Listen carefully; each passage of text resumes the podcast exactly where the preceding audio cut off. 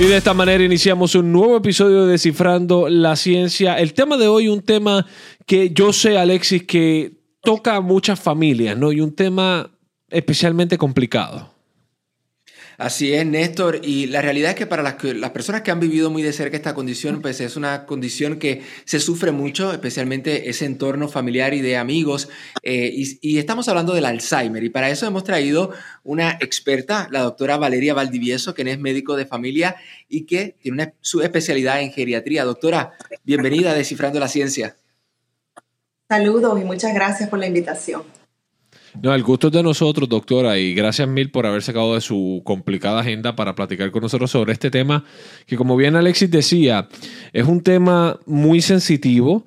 Eh, y, desde mi perspectiva, Alexis, yo creo que todas las personas que hemos visto a alguien pasar por esta enfermedad, para mí es una enfermedad, yo no, todas las enfermedades son tristes y son difíciles, pero esta para mí es una enfermedad tan y tan triste porque literalmente uno va viendo como la persona que uno conoce se va esfumando.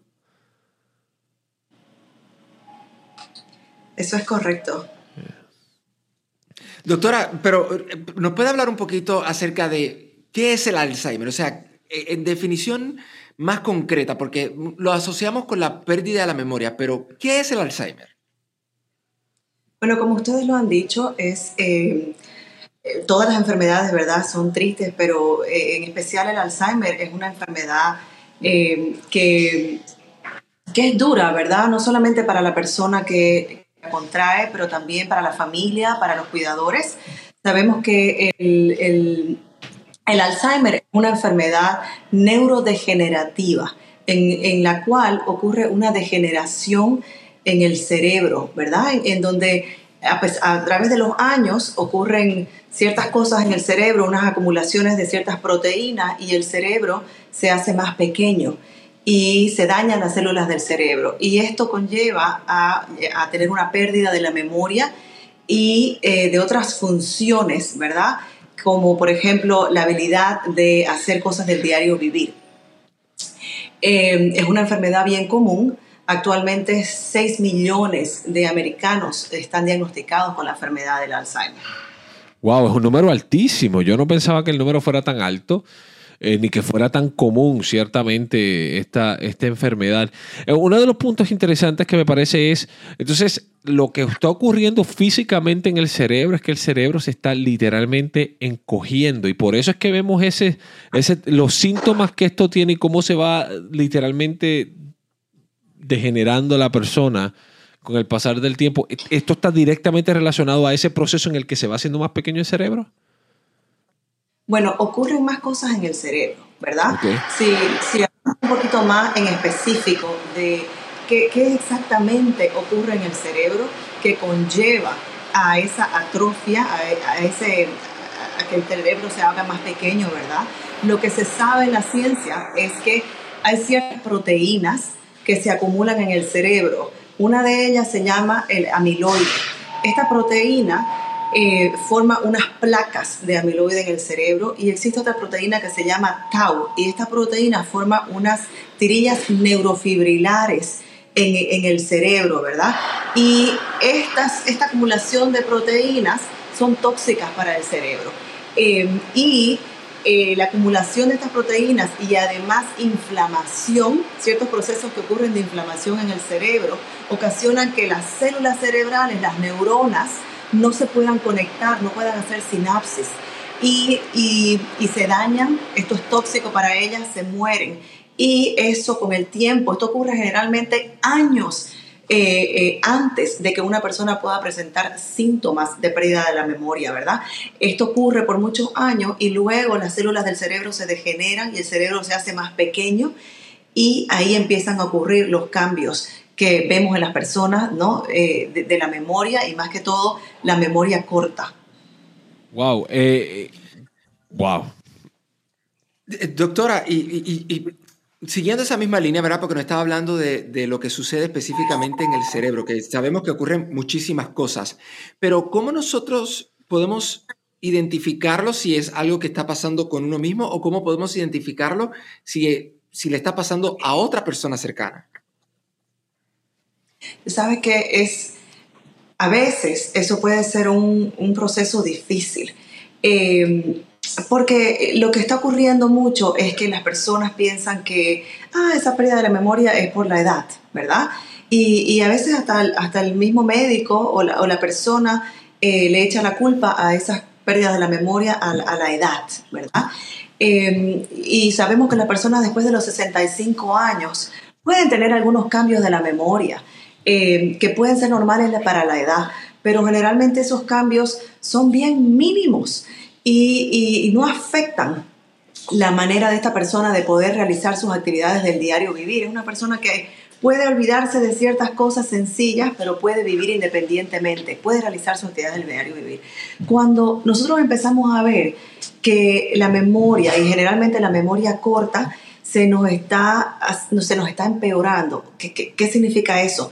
Eh, se nos olvida qué, qué, desayunamos, qué hicimos esta mañana, qué hicimos ayer, eh, eh, algo que hablamos con un familiar, con un amigo hace una semana, ¿verdad? se nos olvida dónde dejamos las cosas, las llaves, nos ponemos las cosas, nuestras, nuestras joyas, nuestros relojes en diferentes lugares en nuestras casas y no podemos encontrarlos generalmente empiezan a haber problemas de lenguaje. Esta persona eh, se le hace más difícil poder tener una conversación y encontrar las palabras que quiere decir o recordarse los lugares eh, o el nombre de personas que quiere decir.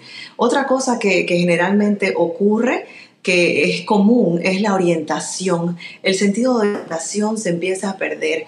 ¿Qué pasa? Eh, una persona puede desorientarse en lugares comunes, familiares, el supermercado que siempre van, eh, o manejar, ¿verdad? En, sus carros. Eh, se les hace más difícil llegar a lugares que antes podían llegar, seguir una dirección, usar el GPS. y, y a veces eh, cuando al inicio de la enfermedad, estos cambios pueden ser bien sutiles. Eh, la persona que tiene Alzheimer puede o no darse cuenta de estos síntomas y la familia eh, puede darse cuenta de los síntomas, pero a veces si es un familiar que no es tan cercano, que, que no vive cerca de la familia, pueden pasar desapercibidos por muchos años. Esto, esto es una enfermedad, eh, perdóname Alexi, esto es una enfermedad, doctora, que normalmente afecta a, las personas, a, envejecientes, personas de la tercera edad, ancianos, como queramos llamarle, personas que tienen cierto rango de edad en adelante. O sea, el Alzheimer no es una enfermedad necesariamente que afecta a niños o, personas que están completamente saludables. Muy buena pregunta, eso es correcto. El, el Alzheimer es una enfermedad que generalmente, más comúnmente, ocurre después de los 65 años, ¿verdad? ¿Y, por qué? Porque el factor de riesgo número uno para una persona desarrollar la enfermedad del Alzheimer es la edad. Oh. La edad, la edad. Simplemente, las personas que, que, que cumplen 85 años tienen un 50% de un riesgo de desarrollar el Alzheimer solamente por la edad. Wow. Ahora, hay, hay un cierto... Es la, la enfermedad del Alzheimer, la más común es por la edad, ¿verdad? Y ocurre después de los 65 años. Ahora, hay un tipo del Alzheimer que es familiar, que es hereditario, que es ese Alzheimer que ocurre en cada generación de esa familia. Ese Alzheimer tiende a ocurrir un poco más temprano, puede ser a los 50 años, a los 55 en vez de los 70. Sabemos también que las personas que tienen la trisomía 21, conocido más comúnmente como el síndrome de Down, tienen un riesgo mayor de desarrollar la enfermedad del Alzheimer. Y en estas personas se presenta a una edad más temprana. Las personas que tienen eh, trisomía 21, síndrome de Down, ahora con, ¿verdad? con más tecnología médica, viven más que, que lo que vivían antes, o sea, más años. Y em, esta trisomía 21 tiene un riesgo mayor a desarrollar esa proteína de amiloide que se acumula en el cerebro y puede ocurrir en estas personas a los 45 años. Doctor, y siguiendo por esa misma línea de las eh, eh, personas que son más propensas a padecer el Alzheimer, ¿existe alguna relación entre quiénes son más propensos, los hombres o las mujeres, de tener Alzheimer? Sí, existe una relación entre eh, las personas femeninas y masculinas y también según la raza. Sabemos que las mujeres tienen un riesgo mayor de desarrollar la enfermedad del Alzheimer.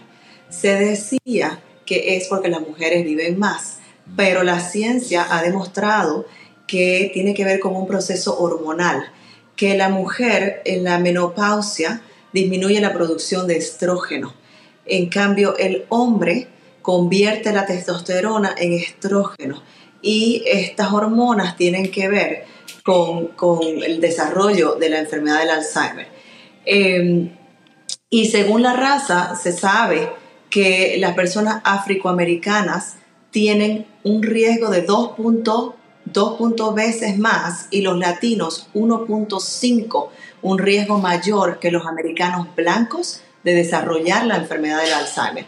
¿Por qué? Bueno, se dice que las personas afroamericanas, porque tienen una predisposición mayor a uno de los genes eh, que se llaman ApoE4, que los puede predisponer más a la enfermedad del Alzheimer. Y, los, y las personas latinas por ciertas enfermedades que son más comunes en las personas latinas, como por ejemplo la diabetes, el colesterol, las enfermedades cardiovasculares, y estas enfermedades las pueden predisponer más a, a, desarrollar la Wow, o sea que hasta, hasta es interesante esa parte de esa parte de que de cómo, cómo obviamente la misma ciencia y la misma medicina va evolucionando, de cómo inicialmente se pensaba que las mujeres eran más propensas porque, porque vivían más y ahora sabemos que, hay razones eh, detrás de todo esto que básicamente es la explicación clara de todo esto.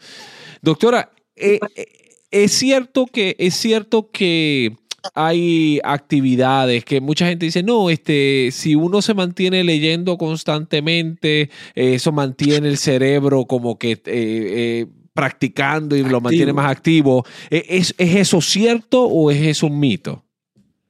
Eso es cierto.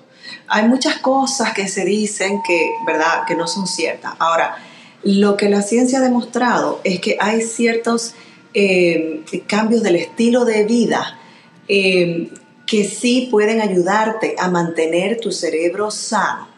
Ahora, no necesariamente que te vayan a disminuir ese riesgo del Alzheimer de desarrollar esas proteínas, ¿verdad? Pero que te ayudan a mantener el cerebro sano. Em, ¿cuáles son? Eh, actividad física, las actividades eh, cardiovasculares, el ejercicio cardiovascular te puede ayudar a mantener tu cerebro sano porque aumenta el oxígeno a tu cerebro, tus células cerebrales, tus neuronas necesitan oxígeno para poder vivir. Se piensa que, se dice que la dieta mediterránea, porque tiene muchos antioxidantes, también te puede ayudar a mantener tu cerebro sano y que estimular tu cerebro, la estimulación de tu cerebro, especialmente en las personas ya retiradas, ¿verdad? Que, ya no, no, van a trabajar, no tienen un horario, ¿verdad? No, no, bueno, a veces hasta ni se interesan por saber la fecha o qué día es. Em, eh, el estimular tu cerebro diariamente con cosas que estimulan tu cerebro, leer un libro, hacer unos crucigramas, encontrar palabras, em, hacer rompecabezas, ¿verdad? Cosas que estimulan tu cerebro. No es lo mismo leer un libro o, leer las noticias que leer una revista, ¿verdad? Entonces, que es otra forma de poder mantener tu cerebro sano, ¿verdad? Ahora, em, controlar eh, las enfermedades como la presión, el colesterol, la diabetes, también sabemos que son importantes eh, para mantener tu cerebro sano y disminuir el riesgo de desarrollar el Alzheimer. Wow, mira qué interesante. Me parece súper interesante porque la realidad es que yo he escuchado mucho eso. Ahora se cree este, que, bueno, hay unos estudios nuevos, recientes, que están hablando sobre eh, bacterias, que la dieta y ciertas bacterias que pueden estar en los intestinos que, pueden, que tienen que ver con el desarrollo de la enfermedad del Alzheimer. Eso es, es algo nuevo que se está hablando ahora. Mira, para que usted vea que todo está conectado, no importa en qué parte del cuerpo esté. Y yo creo que todos los médicos coinciden en lo mismo. Hay que tener una buena alimentación, hay que mantener una buena actividad física y también mantener activo el cerebro. Así que yo creo que eso es... Eh, eh, todos los médicos que hemos traído aquí a estos programas de Descifrando la Ciencia resumen eso, ¿verdad? Para, para, vivir bien. Sí, yo te puedo decir que en casi todos los libros de, de medicina que tú vas a leer, generalmente el, cuando empiezas a leer el tratamiento, la primer parte del tratamiento de la mayoría de las enfermedades es ejercicio físico y dieta, porque son, son, eh, son dos cosas muy importantes y que, y que ahora que la ciencia ha avanzado mucho, eh, se están encontrando más exactamente esa relación entre ciertos alimentos, bacterias, probióticos y que tengan que ver. ¿ve? El Alzheimer nos sabemos que, por ejemplo, hay esa acumulación de proteínas, pero sabemos que también hay inflamación en el cerebro. Mm. Y esa inflamación puede venir de los alimentos. Ah, mira, ahí está. Y doctora, y, bueno, ya, ya eh, la persona supongamos que fue diagnosticada con, Alzheimer, o, bueno, vamos, vamos a empezar un poquito antes. ¿Cómo es que se hace ese diagnóstico? ¿Cómo es que hacen las pruebas para determinar que una persona tiene Alzheimer? Ok, bueno, es, es una evaluación, ¿verdad? Que tiene que ser hecha por un médico en el cual se evalúan los cambios que están habiendo de la memoria qué, qué parte, porque cuando nosotros hablamos de la memoria no es solamente recordar algo, ¿verdad? Es un proceso de, de, pensar. Eh, eh, orientación, concentración, atención, lenguaje, memoria. Eh, entonces hay que evaluar, ¿verdad? Es una evaluación de, de, qué cosas están pasando en la memoria, al igual de la función, qué cosas la persona puede hacer y qué no puede hacer. Hay que hacer exámenes eh, un ejercicio, yo le digo ejercicio, pero en realidad es un examen de la memoria con el paciente que ayuda a definir exactamente qué áreas de la memoria están afectadas. Eh, hay que hacer una evaluación de qué factores de riesgo tiene esta persona, qué factores familiares tiene esta persona, eh, qué factores sociales, ¿verdad? La educación también es otro factor importante. Hay que hacer laboratorios para descartar algunas otras enfermedades que pudieran causar eh, disminución de la memoria eh, y que no necesariamente son el Alzheimer. Hay que evaluar eh, la conducta, problemas como depresión, ansiedad, insomnia, que también pudieran afectar la memoria. hay que hacer, bueno, laboratorio, hay que hacer estudios de imágenes de la, del cerebro para ver, porque pueden haber otras causas como un tumor, como líquido en el cerebro, ¿verdad? Eh, para descartar ciertas cosas, también a veces hacemos estudios neuropsicológicos eh, que nos ayudan también a identificar eh, o diferenciar diferentes tipos de demencia, ¿verdad? Sabemos que el Alzheimer es un tipo de demencia, pero una persona puede tener demencia por otro tipo de, enfermedad, ¿verdad? Que no necesariamente sea el Alzheimer es la, demencia más común, pero existen otros tipos de demencia. Eh, y básicamente esas son las cosas que más usamos ahora, ¿verdad? Para poder diagnosticar a alguien con la enfermedad del Alzheimer. Hay estudios nuevos que están tratando de evaluar eh, la posibilidad de encontrar esas proteínas que se acumulan en el cerebro en, un, en un examen de la sangre, ¿verdad? Eh, que es algo que se está tratando de desarrollar porque se cree que es un, examen que no es invasivo, que se pudiera usar a nivel de médicos primarios y que pudiera ayudar a diferenciar y decir, esto es una demencia y es del tipo de Alzheimer, no es otra, ¿verdad? Eh, pero eso es lo que generalmente se, hace, ¿verdad?, para diagnosticar a alguien. Doctora, ¿y esta, esta enfermedad eh, tiene y obviamente, y esto es, estoy buscando cómo hacer la pregunta de la manera más sutil, más em, eh, empática posible, pero este tipo de enfermedades tiene un, un periodo definido de esta persona va de ser, una vez existe un diagnóstico y obviamente me imagino que dependerá mucho de cuán temprano o tardío es ese pronóstico, cuál es la proyección de vida de esa persona con esa enfermedad y, y una vez esa persona qué va pasando, cómo esa persona va perdiendo facultades no solamente mentales, hay un punto en el que se pierden facultades físicas también. Sí, eh, bueno, mira, se dice que hay seis estadios, ¿verdad? Eh, de esta enfermedad. Eh, todo empieza en un estado preclínico, donde la persona no tiene síntomas sin embargo, en el cerebro ya están empezando todos estos cambios de las acumulaciones de esas proteínas de la inflamación, ¿verdad? Que, que, que se pudieran ver, ¿verdad? Eh, eh, si, si, hiciéramos, por ejemplo, una biopsia del cerebro. Pero la persona todavía está en un estado preclínico, no tiene síntomas, es asintomático. Ahora, esto pasa a otro estadio de tener síntomas bien leves, bien leves, pero la persona ser bien funcional, que puede realizar todas sus actividades de diario vivir. Ahora, a otro estadio de tener un síntoma un poquito más leve, leve, pero ya que empiezan a afectar un poco, a ser más comunes, ¿verdad? Ya se, se siente más que hay esa pérdida de la memoria. A otro estadio ya de una demencia leve, ¿verdad? Eh, de una demencia eh, leve a una demencia moderada, a una demencia severa, hasta un estadio de hospicio. Mm, y eso...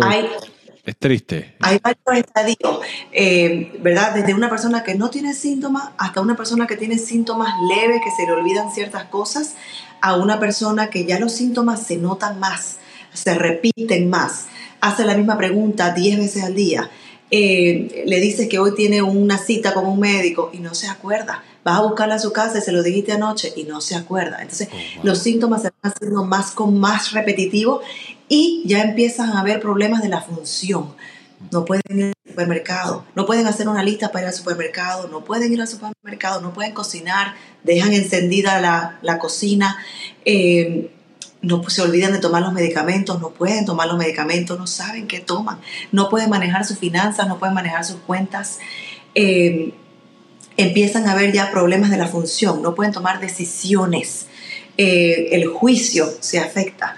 Entonces empiezan a tener problemas de la orientación, se van a caminar y se pierden, se van, manejan y se pierden. Hay pacientes que aparecen dos horas después en otro estado, en otro lugar, ¿verdad?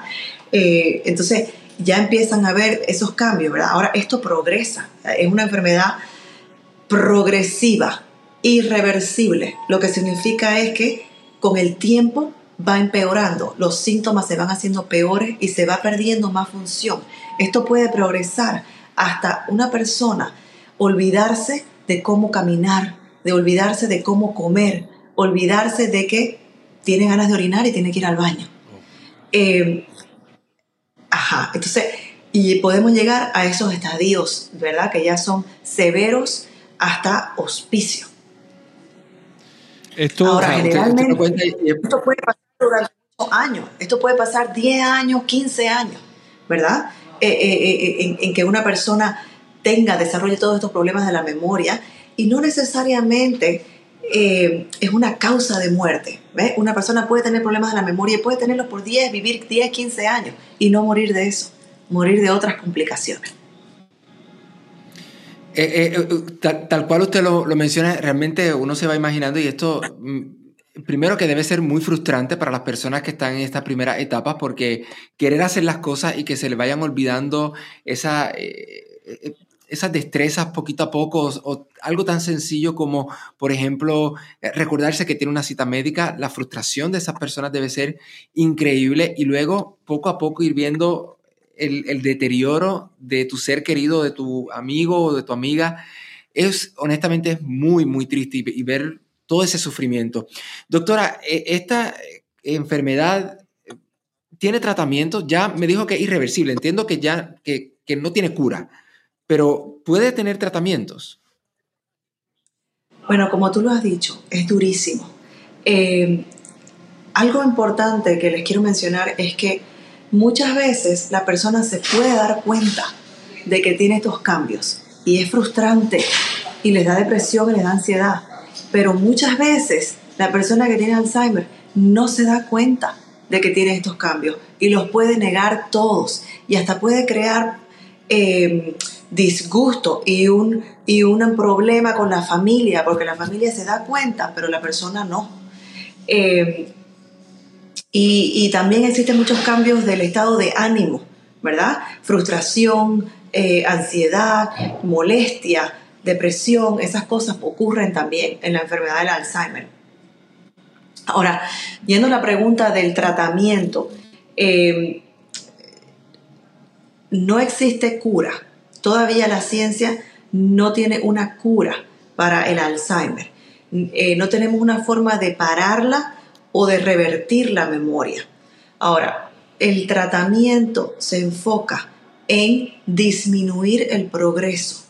Les dije que era una enfermedad progresiva, ¿verdad? Que va empeorando. El tratamiento que tenemos se enfoca en mantener el cerebro sano y en medicamentos que puedan ayudar a disminuir el progreso, a que ese progreso sea más lento, que esta persona pueda tener todavía esa memoria y esas funciones que todavía tiene, que puede bañarse, puede lavarse los dientes, puede ir al baño, puede esas, mantenerlas por un periodo más largo. Ahora, la enfermedad de todos modos va a progresar. Los medicamentos ayudan a disminuir ese progreso. Ahora, la ciencia, los proyectos de investigación nuevos están desarrollando medicamentos nuevos eh, para poder tratar de disminuir esas proteínas que les dije, esa amiloide, esas placas y esas proteínas de tau en el cerebro, ¿verdad? Con, con, la esperanza de que se pueda disminuir el progreso un poco más. Y en eso es lo que se está enfocando ahora la investigación, el research, ¿verdad? Doctora, una última pregunta y, más, que, más que del paciente, más que de la persona que, tiene esa enfermedad, eh, eh, luego de haberla escuchado describir estas distintas etapas de esta enfermedad, esta enfermedad debe ser durísima para el cuidador también, para esa persona que está ahí, sea familiar, sea un profesional de la salud, sea un profesional de hospicio. Debe ser una enfermedad sumamente difícil para ellos también. ¿Y, cómo le debe afectar a esas personas? Es durísimo. Y eh, significa un cambio de vida inmenso para el esposo, para la esposa, para los hijos, para la familia entera. Eh, una de las cosas más importantes, ¿verdad?, en las que yo tomo mucho tiempo, por ejemplo, en mi clínica, es eh, educación, ¿verdad? Porque tengo que explicarles que hay muchas cosas que van a cambiar. Eh, una de ellas es la supervisión, ¿verdad? Porque esta persona ahora tiene que estar supervisada para poder no cometer errores, ¿verdad? Graves.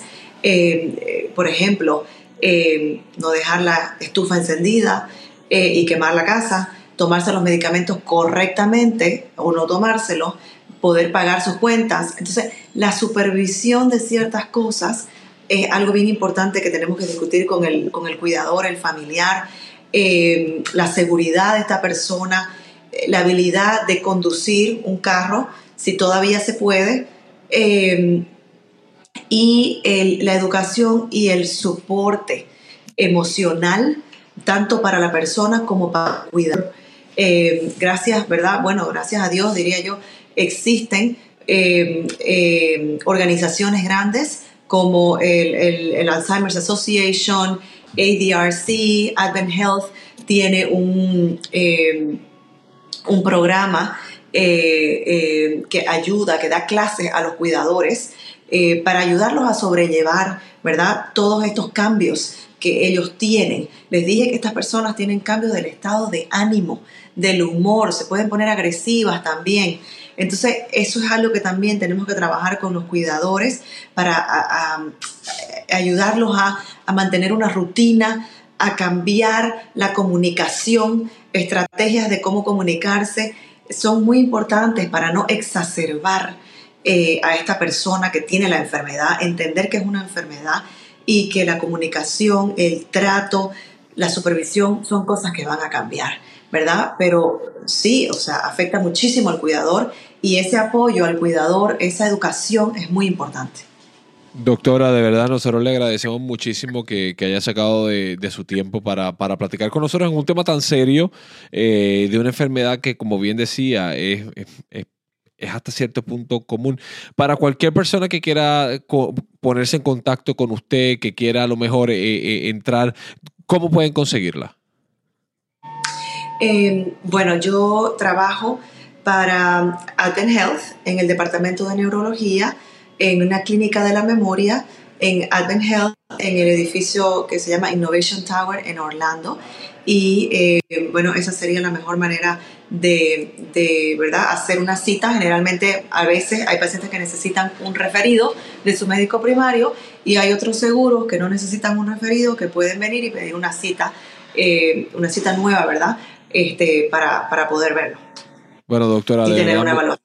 Doctora, gracias mil por, por su tiempo una vez más, por, por la explicación eh, en un tema tan, tan serio como decía y tan delicado como este. Así que de verdad, muchísimas gracias, doctora. Eh, muchas gracias a ustedes por permitirme eh, hablar y conectar con las personas y educar un poquito. Gracias. Buenas gracias, a, gracias a ustedes. Muchas gracias. Alexis, ciertamente el tema, un tema, ¿verdad?, delicado que trastoca Así es, y, como hemos estado mencionando a través de todo el episodio, que no es tan solo la persona que padece la enfermedad, sino básicamente su entorno, porque ven esa persona sufrir, ven esa persona deteriorarse cada día más, pero eh, es importante, ¿verdad? Que ya escuchó la doctora, la buena alimentación, mantener una buena actividad física, eh, eh, conocer cuáles son esos síntomas, y si usted conoce a alguien que tiene alguno de esos síntomas, yo creo que es importante, mire, tratar de conectarlo con los profesionales de la salud que se dedican a esto para que así tenga una evaluación temprana y que pueda recibir esos tratamientos a tiempo. Así es. Hoy desciframos la ciencia detrás del Alzheimer. En una próxima ocasión vamos a hablar de otro tema. Hasta la próxima.